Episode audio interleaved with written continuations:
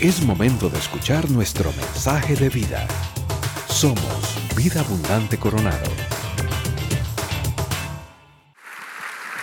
En una sociedad donde la tasa de divorcio iguala y en ocasiones supera la de matrimonios, llegar a 40 años no es una fecha que podemos pasar por alto, especialmente en una iglesia como la nuestra, donde trabajamos el tema de familia, trabajamos por sanar familias. Así que hoy quisimos tomarnos un ratito para poder conversar con nuestros pastores de una pareja que ha sido restaurada por el Señor a otra que también puede contar su testimonio. Queremos conocer un poco más en detalle. Tal vez usted ve a Richie aquí predicando muchas veces y lo ha visto con Giselle, pero no conoce a profundidad su historia y hoy nos vamos a dar el, el espacio para preguntarles algunas cosas. Así que pongan atención que vamos a, a empezar aquí con el cuestionamiento. Bueno, y entonces Iniciamos por el principio, démosle. ¿Cómo se hicieron novios? ¿Cómo se conocieron? ¿Cuánto tiempo estuvieron jalando antes de casarse? Cuéntenos. Siempre hay dos versiones de esto, ¿verdad? Este, pero bueno, voy a contar la verdadera, ¿ok? Realmente yo tuve un, un primer encuentro con el Señor allá en octubre del año 81 en un grupo carismático católico y aquella noche yo le pedí a Dios, primero en mis palabras le pedía que Él me recibiera, que Él me aceptara. Así lo hice esa noche de octubre. Y como mi vida era muy desordenada en muchos aspectos, eh, una de las cosas que le pedí a Dios fue que yo quería conocer a quien iba a ser mi esposa.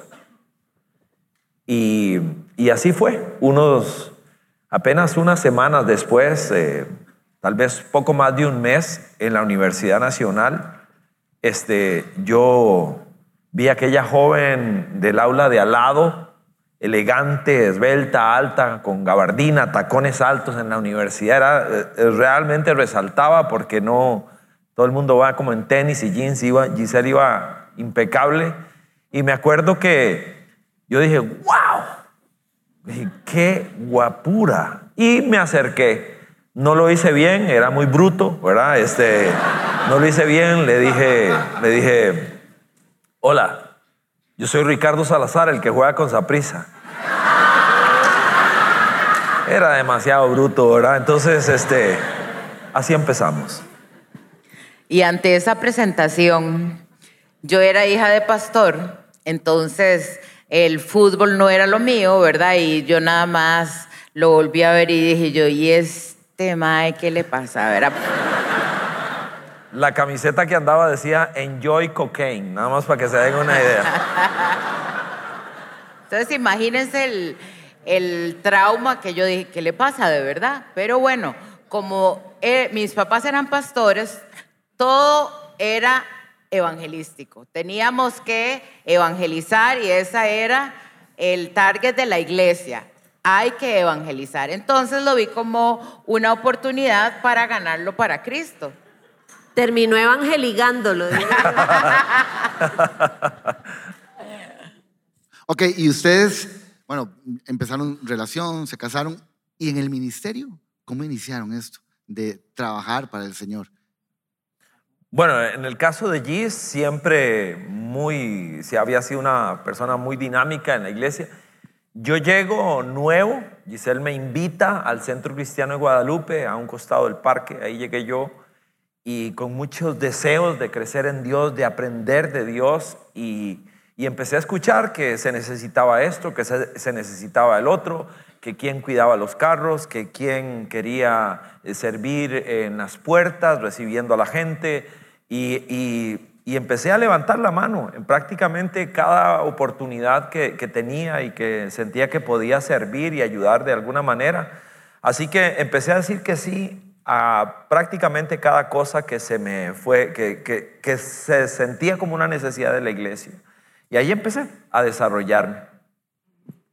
La historia es que yo le había pedido al Señor a alguien que no fuera pastor, porque como mi papá era pastor, yo decía, yo no quiero un pastor de marido. Entonces, este, Ricardo, pues me lo dieron futbolista. Entonces yo dije, ok, vamos bien. Pero en este reto y en este caminar de nosotros, pues hemos hecho de todo y dentro de las cosas que empezamos a hacer juntos fue un grupo pequeño que mi papá tenía y se lo dio, pero recién empezando, no más. Y así empezamos, otro grupo en otra casa y lo demás es historia, ¿verdad? Terminé casada con un pastor. Gis, ¿qué ha sido lo más difícil de estar casada con don Ricardo Salazar Padilla? Ta, ta, ta, ta. bueno, Richie este, es un hombre que tiene, hoy lo veo como una gran cualidad, pero en su momento fue bastante complejo. Eh, nosotros decimos que mm, él es como un caballo, entonces no se rían, no entiendo por qué se ríen, Tito. Porque si ustedes ven, los caballos están enfocados y donde van, van, no ven para ningún lado y uno guíndese o lo dejan a uno botado. Ricardo es así. Ricardo fue entrenado para estar ubicado y cumplir las metas que él se proponga. Entonces, eso fue muy difícil eh, porque el, temperamento tan intenso, yo hija única, um, ahí iba, eh, a, Peace and Love, para mí la vida era sencilla. Entonces, eh, este temperamento tan fuerte versus esta tranquila, ¿verdad? Que todo está bien, fue lo, más complejo para nosotros poder afinarnos juntos. ¿Y en tu caso, Rick? Eh, como bien dice Gis, ¿verdad? Nosotros teníamos caracteres y temperamentos y personalidades muy diferentes. Giselle, eh, ella es una persona feliz. Giselle es una lechuga viviente, o sea, ella es e, e, ella le encuentra el lado bueno absolutamente a todo. Le va, y yo soy, pero así, echemos para adelante, vamos con todo y dele y dele. Y entonces, este, allí se dio una situación de, de, roce de alguna manera porque la forma de ser mía y, que dicho sea de paso, Gis me ha enseñado mucho a que la vida no es tan cuadrada, a que la vida eh, hay que aprender a reírla, hay que aprender a disfrutarla, ¿verdad? Y, yo por mi afán y mi ansiedad no lo lograba. Era demasiado ansioso, demasiado empujador y entonces esa fue la parte, digamos, más difícil. Bendigo a Dios de que con el paso de los años hemos podido acoplarnos el uno al otro. En el matrimonio, ¿cuáles han sido los mejores capítulos de ustedes? Bueno, eh, el primer capítulo hermoso fue casarnos. Creo que es lo más hermoso ahí cuando veo esas fotos que eh, pusieron ahora. Es demasiado lindo pensar el día de nuestra boda. Fue exactamente hoy, hace 40 años, y eh, lo vivimos intensamente. Éramos muy, muy jóvenes. Eh, como dice Richie, yo bastante lechuguilla, llegué una hora después de la citada. Hora y media.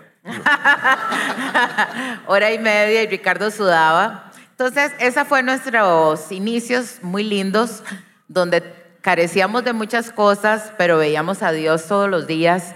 Entonces, esa parte fue muy hermosa. Después, en muy corto tiempo, llegaron nuestros dos hijos y yo había sido criada por una mamá, mamá, mamá. Entonces, este, disfruté mucho esa parte, fue lindísimo. Y luego este, vivimos un tiempo bastante difícil en el 2014, eh, una prueba eh, de pareja bastante importante y la restauración, o sea, ese proceso tan duro eh, y ser restaurados y ver a Dios es de las cosas que hoy disfrutamos mucho. Entonces, donde uno ve el proceso y ve lo que hoy tenemos, hoy me encanta lo que tenemos.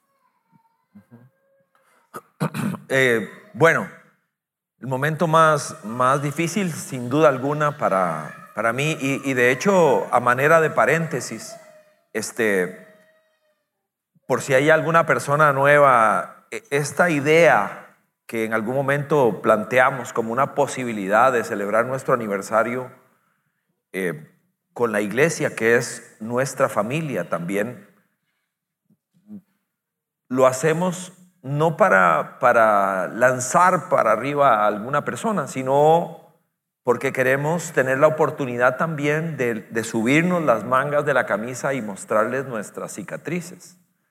Sin duda alguna, para mí el momento más difícil fue el, el 2014 cuando Giselle me dice, yo ya no quiero seguir con nuestro matrimonio, eh, creo que es momento de divorciarnos. Este, me he sentido totalmente irrespetada por ti.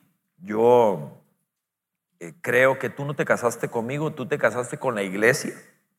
Y si te llena tanto la iglesia, quédese con la iglesia y yo me voy por otro lado. Fue muy difícil, muy duro.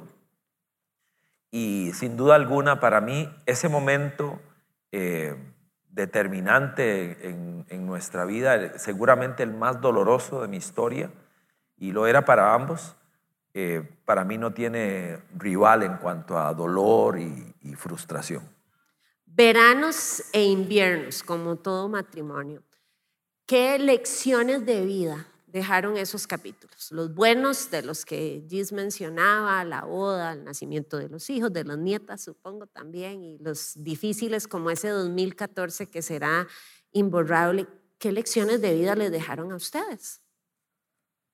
Bueno, en mi caso, eh, el- la lección más grande que yo viví fue entender que en la vida hay prioridades y que yo las tenía mal puestas porque yo tenía prioridades que eran mis hijos y Ricardo no estaba como primer lugar. Entonces, hoy cuando veo el pasar de los años, cuando veo eh, ese 2014 y 2015 que fueron difíciles, pienso y digo, esto siempre lo tengo que tener ahí, ahí cuidándolo. Ricardo es mi prioridad. Vienen los hijos y ahora tenemos una nieta y viene la otra, así es que yo sé que yo soy mamá y abuelita, pero antes soy la esposa de Rich. Entonces eso lo, lo vigilo, lo cuido muchísimo, entiendo que fue la pata de mi banco y entonces hoy por hoy es una enseñanza entender que es con él con quien yo voy a envejecer, no con mis hijos, no con mis nietos, es con él y por lo tanto dedicarle tiempo, regar la plantita, eh, que nuestras vidas estén siendo revisadas constantemente. Eso fue una lección de vida para mí y que hoy la conservo y la protejo mucho. Yo lo diría, lo que está diciendo Gis, de una manera diferente, porque precisamente hace algunas semanas me tocaba en, la cumbre de liderazgo de las diferentes vías abundantes hablar sobre prioridades. Ese fue el tema que me pidieron. Y em, trabajando y trabajando llegué a la conclusión que más que uno, dos, tres, cuatro en cuanto a prioridades, eh, la lección más grande que yo, como yo lo, lo propondría, es Cristo como el centro genuino de tu vida. Jesucristo como el centro de tu vida y eso provoca que todas las demás cosas vayan quedando en un orden correcto. Entonces Jesús, cuando uno dice 1, 2, 3, 4, podría cometer un error en algún momento. ¿Por qué? Porque eh, dices primero familia, primero Dios. ¿Qué, qué va primero? Cristo en el centro de nuestra vida de manera genuina. Entonces tú ves a Cristo predicando en una casa, está predicando y le dicen, oiga, don Jesús, que su mamá y sus hermanos lo buscan. Y Jesús dice que se aguanten un toque. Un momento, estoy haciendo esto. Pero por otro lado, Cristo está en la cruz. Está jugándose la salvación, la redención del universo, de los seres humanos que Él vino a, salvar. Y ahí en la cruz hace un tiempo fuera y le dice a su mejor amigo, ¿podrías cuidarme a mi mamá? Te encargo a mi mamá. Es el Espíritu Santo permitiéndonos orquestar qué sigue en cada momento de nuestra vida, con sabiduría, con gracia. Esa para mí es la gran lección que me da. En el ministerio, ¿han pensado algún día dejarlo? Y si fue así, ¿qué los motivó a continuar? Bueno, en ese tiempo difícil, definitivamente, eh, y es interesante porque cuando uno pasa las cosas difíciles, en lugar de buscar a Dios en las parejas, es como que uno se enfría, como que se enoja. Y por supuesto que yo estaba peleada con la iglesia, no con Dios, eh, porque sentía que era su prioridad. Entonces, este, es, es eso, para mí, digamos, fue un tiempo difícil, pero hoy rescato que sin Dios las casas se caen. Definitivamente, si Dios no es el centro de nuestra familia, de nuestra relación, no pasa nada. Vamos de nadadito de perro, nada más ahí sobreviviendo. Y otra de las cosas que también rescato es que es necesario reconocer cuáles son las cosas que nosotros tenemos que trabajar. Porque por lo general uno dice, ¿cuál es el problema? ¿Cómo se llama? Y lo hemos compartido mucho. Eh, Ricardo decía Giselle y yo digo Ricardo. Pero nosotros tenemos cosas que trabajar. Y si un matrimonio no trabaja su vida, su individualidad y no se expone a trabajar la relación, esto nos va a pasar la factura. Entonces es muy importante y para mí es básico y fundamental saber qué es lo que yo tengo, tengo que trabajarlo para poderle dar lo mejor de mí a la persona que vive conmigo, sabiendo que Cristo es el centro de, de mi vida y por lo tanto de la relación. Este, este es un año de, muy importante para nosotros y para mí particularmente en algunos aspectos. Es un año muy importante porque llegamos a un aniversario como este, el aniversario número 40 de nuestro matrimonio. La iglesia que vimos nacer, a la que pertenecemos, cumple 30 años. En el mes de junio, según el EDUS, yo me jubilo, eh, llego a edad de jubilación y, la pregunta, ¿me veo alguna vez este, colgando los hábitos? Y la respuesta es no. Yo no, eh, en su momento, con 28 años, le dije al Señor, aquí está mi vida. Y, toda la vida he corrido detrás de una bola, y, pero ahora quiero servirte. Y así lo hice a los 28 años.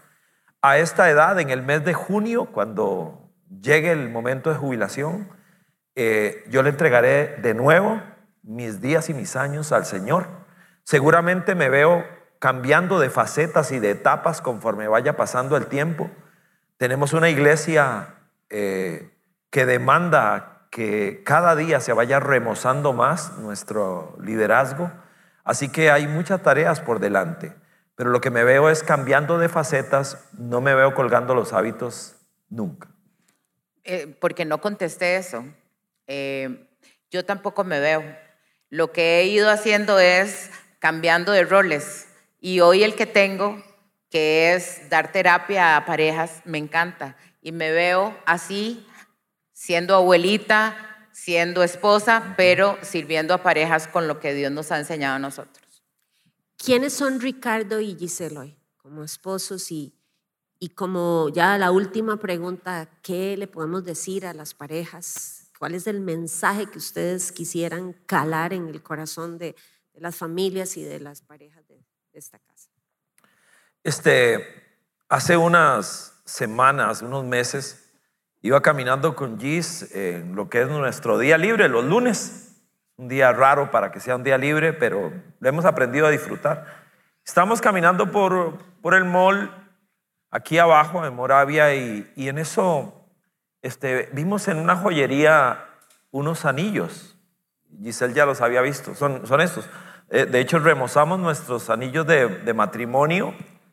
Eh, y alguien dirá, pero ¿por qué negros? ¿Qué, bárbaros, qué ingratos, ¿cómo negros?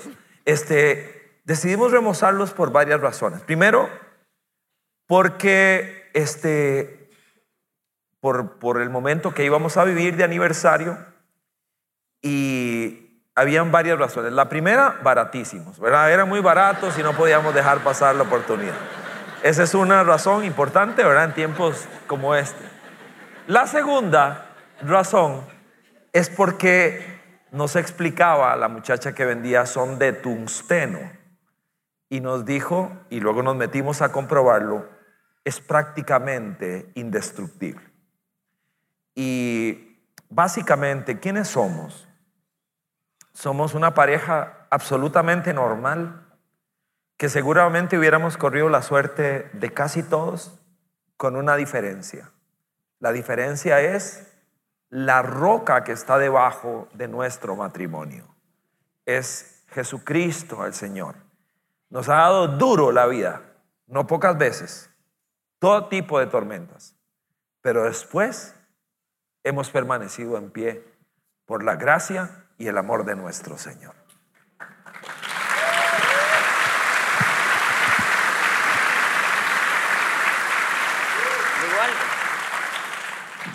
Bueno, yo cerraría así. Como dije antes, sin Dios se caen las casas. Eh, el reconocimiento de cuáles son las cosas que nosotros tenemos y que tenemos que trabajar. Les digo a las parejas, no importa la edad que tengan, no guarden las cosas debajo de la alfombra porque al final nos alcanzan. Siempre nos van a alcanzar. Y muchas de las parejas que trabajo, sé que algunas andan por ahí, han tenido esa experiencia de guardar y guardar y uno sabe que no ese es el camino. El camino es buscar ayuda, reconocer que tengo esa situación y que tengo que trabajarla para poder proyectarnos como una pareja no perfecta, pero realizados estando juntos. Entonces es importante Dios, el reconocer mi problema y trabajarlo. Eh, Quiero tomar unos minutos para poder compartir cuatro principios que encuentro en el Cantar de Cantares de un matrimonio exitoso. El Cantar de Cantares es un, es un libro prácticamente abandonado por la fe cristiana, nunca se predica de él, nunca se enseña de él.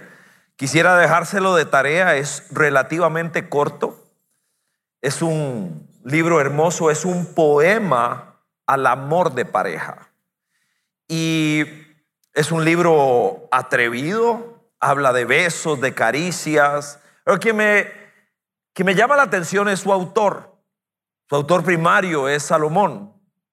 Y es un hombre, atención, que cometió muchos errores. Muchos. No pocos, muchos. Seguramente ninguno de nosotros podríamos siquiera atentar contra, contra el récord que este hombre, Salomón, tuvo cruzando las líneas que Dios en algún momento le había marcado. Pero en el epílogo de su vida, Salomón retorna a Dios, se reconcilia con Dios. En el epílogo de su vida, él retorna a su matrimonio, retorna a su esposa, al modelo original de Dios. Y allí es donde escribe el Cantar de Cantares. En ese libro, a lo largo desde el primer capítulo en adelante, él empieza a llamar a la Sulamita, su esposa, de diferentes maneras. En el capítulo 5, de manera muy particular, muestra un orden. Y le llama en primer lugar hermana. Le dice a su esposa, tú eres mi hermana. Es un concepto extraño porque no son familia, ni siquiera son de la misma región. Ella es morena de Sulam, él es un judío blanco. Dice, tú eres mi hermana. Y cuando uno empieza a tratar de eliminar las posibilidades, concluye de que básicamente solo hay una razón por la cual él la llama a ella hermana. Y es porque tienen como padre al mismo Dios y le dice, tú eres mi hermana. Las implicaciones de este primer concepto son muchísimas, pero no creo que nadie lo haya explicado mejor que nuestro Señor Jesucristo. Jesús al final de la constitución política del reino de los cielos, Mateo 5, 6 y 7, el sermón de la montaña, ahí en la parte final pronunció estas palabras. Cualquiera que me escuche, así habla Cristo, cualquiera que me escuche y haga lo que yo diga, así habla Él. Le voy a comparar a alguien muy inteligente que cuando fue a levantar su casa y está hablando de proyecto de vida, está hablando de familia, está hablando de matrimonio, cuando vaya a levantar su casa, dice, debe cavar profundo, encontrar roca sólida y allí levantar su casa. Así cuando el río se salga y lo golpee duro, no se va a caer, va a permanecer en pie. Y luego dijo, cualquiera que me escuche y no haga lo que yo digo, lo voy a comparar con alguien muy torpe, que cuando fue a levantar su proyecto de vida lo hizo sobre arena. Entonces cuando el río se salió, ¡pum! y le dio duro. Dice, fue grande la ruina de aquella casa. Es lo que vemos a nuestro alrededor. Tristemente, es lo que vemos a nuestro alrededor. Demasiadas casas en el piso. Así que Salomón dijo, tú eres mi hermana, porque sin Dios se nos cae la casa. Eso fue lo que dijo. Lo segundo que señaló Salomón fue lo siguiente. Le dijo, tú, tú eres mi amiga. Y es un concepto muy, muy hermoso, porque amigos son los del barrio, son los del trabajo, son los del fútbol, son las, de, las del café. Pero pocas veces se estimula el concepto de la amistad en el matrimonio. Muy interesante. Salomón en segundo lugar le dijo, tú eres mi amiga, mi amiga. Quisiera tener un ejercicio corto, usted me va a ayudar, pero estoy seguro que nos va a ayudar mucho. A la pregunta, ¿quién es un amigo? ¿Cómo es un amigo, una amiga? ¿Usted qué, qué contestarías? ¿Es alguien que? Ayúdeme. Me levanta la mano y, dice rápido, sí, Pablo. En las buenas y en las malas. Gracias, Pablito. ¿Quién es un amigo? ¿Quién me? Quien me consuela. Ajá. ¿Quién es un amigo? ¿Quién es un amigo? ¿Perdón? Ajá, el que me da tiempo. Por aquí hay otra mano. Incondicional. Puedes confiar en él. Ok, vean qué interesante. Y el que me escucha.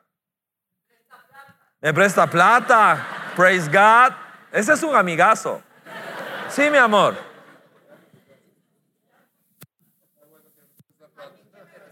Alguien que me respeta. Vean qué interesante. Todo lo que hemos dicho es correcto. Eh, eh, ocupa su lugar todo lo que hemos dicho. Pregunto entonces y trataré de responderlo. ¿Por qué Jesús en Mateo capítulo 26 y en el verso 50, cuando Judas trae 30 monedas de plata en la bolsa y viene con un montón de matones, Jesús lo recibe y le dice, ¿a qué vienes? amigo. Yo no sé usted, pero yo le hubiera dicho otra cosa a Judas. ¿Por qué? Porque, porque no calza con la, con la definición correcta, descriptiva de lo que acabamos de decir aquí. Es que la definición de amistad de Cristo es más completa que la de nuestra. Porque en Juan capítulo 15 y verso 15, como lo hemos dicho muchas veces, Jesús redefine amistad. Detiene la caravana, le dice a sus doce amigos con los que ha compartido tres años y medio, les dice estas palabras, nunca más los volveré a llamar siervos, porque los siervos no saben lo que hace su Señor. De ahora en adelante los voy a llamar amigos. Y solo les da una razón, porque todo lo que mi Padre me dio a mí, yo se los he entregado a ustedes. La definición de amistad de Cristo es más completa que la nuestra. Porque Cristo lo que estaba diciendo es, un amigo es aquella persona a quien yo escojo para darle lo mejor de mí. Con razón marchité a mi esposa. Lo mejor de mí lo tenía la iglesia. Estaba desproporcionado. Cruzaba el umbral de la casa con lo peor de mí, frustrado, enojado, cansado, molido, tenso, y marchité a mi esposa y a mis hijos durante mucho tiempo. Salomón dijo, tú eres, tú eres mi hermana, ¿por qué sin Dios se nos cae la casa? Y luego le dijo, y tú eres mi amiga, ¿por qué? Porque voy a tratar de darte lo mejor de mí hasta el final del tiempo. En tercer lugar le dijo Salomón a su esposa de Sulam, la Sulamita, le dijo, tú, tú eres mi novia. Y aquí nosotros como, como sociedad fallamos también, porque en nuestra cultura somos novios hasta que nos casamos. Después de que nos casamos, dejamos de ser novios. En el concepto de Dios de un matrimonio de éxito, siempre hermanos, siempre amigos, siempre novios. No puedo encontrar mejor ejemplo que el doctor Cabezas, que nos acompañó particularmente a allí. El doctor Cabezas nos atendió en los embarazos de Andrés y de Valeria. Y lo conocíamos del consultorio y lo conocíamos de la iglesia. Pero un día en una boda, precisamente, el doctor Cabezas estaba a un lado, era familiar de la novia o del novio, no me acuerdo. Y yo estaba ahí compartiendo eh, la reflexión en el matrimonio y yo los veía tomados de la mano. A esas alturas, el doctor Cabezas tendría unos 86 años, 85, 86 años, tomado de la mano de su esposa en primera fila era el más fervoroso cuando decíamos alguna cosa, estaba ahí, se volvían a ver octogenarios casados por más de 60 años, se volvían a ver. En un momento este, dije algo así como picoso y la esposa se vuelve a él, se ríen pícaros como adolescentes pícaros y ella le pasa la uña por la mejilla a él así como una cosa y yo quedo petrificado viendo a aquella pareja, escúcheme, de novios de más de 60 años de matrimonio. Salomón dijo, tú eres mi hermana, necesitamos a Dios para que la casa no se nos caiga. Tú eres mi amiga, te voy a dar lo mejor de mí hasta el final. Y luego le dijo, tú eres mi novia, Intentaré conquistar tu corazón aunque tengamos 86 años y 60 años de casados. Intentaré conquistar tu corazón. Y al final, Salomón dijo una cosa más. Dijo, tú eres mi esposa. Cuando vi ese orden en el cantar del cantares, especialmente en el capítulo 5, cuando vi ese orden, entendí por qué el barco de Giselle y el mío Mm, casi no soporta algunos, algunas tormentas. Es que había tratado de ser esposo sin ser su hermano. Había tratado de ser esposo sin ser su amigo. Y había tratado de ser esposo sin ser realmente el novio de Gis. No hay duda alguna. Y ahora era nuestra, nuestra oración y nuestra intención nosotros no venimos a, echarnos flores a este lugar, para nada. Nosotros venimos a honrar la roca que sostiene la casa, que ha permitido que tantas tormentas nos golpearan y que todavía estemos contando el cuento. Agradecidos con Dios por su fidelidad y por su amor. Y cada día más comprometidos con ser parte de una comunidad de fe que sane familias en el nombre de Jesucristo. Que nos ayude a hacer eso y a ver su gracia cada día con más fuerza. Este fue nuestro mensaje de vida. Conózcanos en www.vida.cl. Somos Vida Abundante Coronado.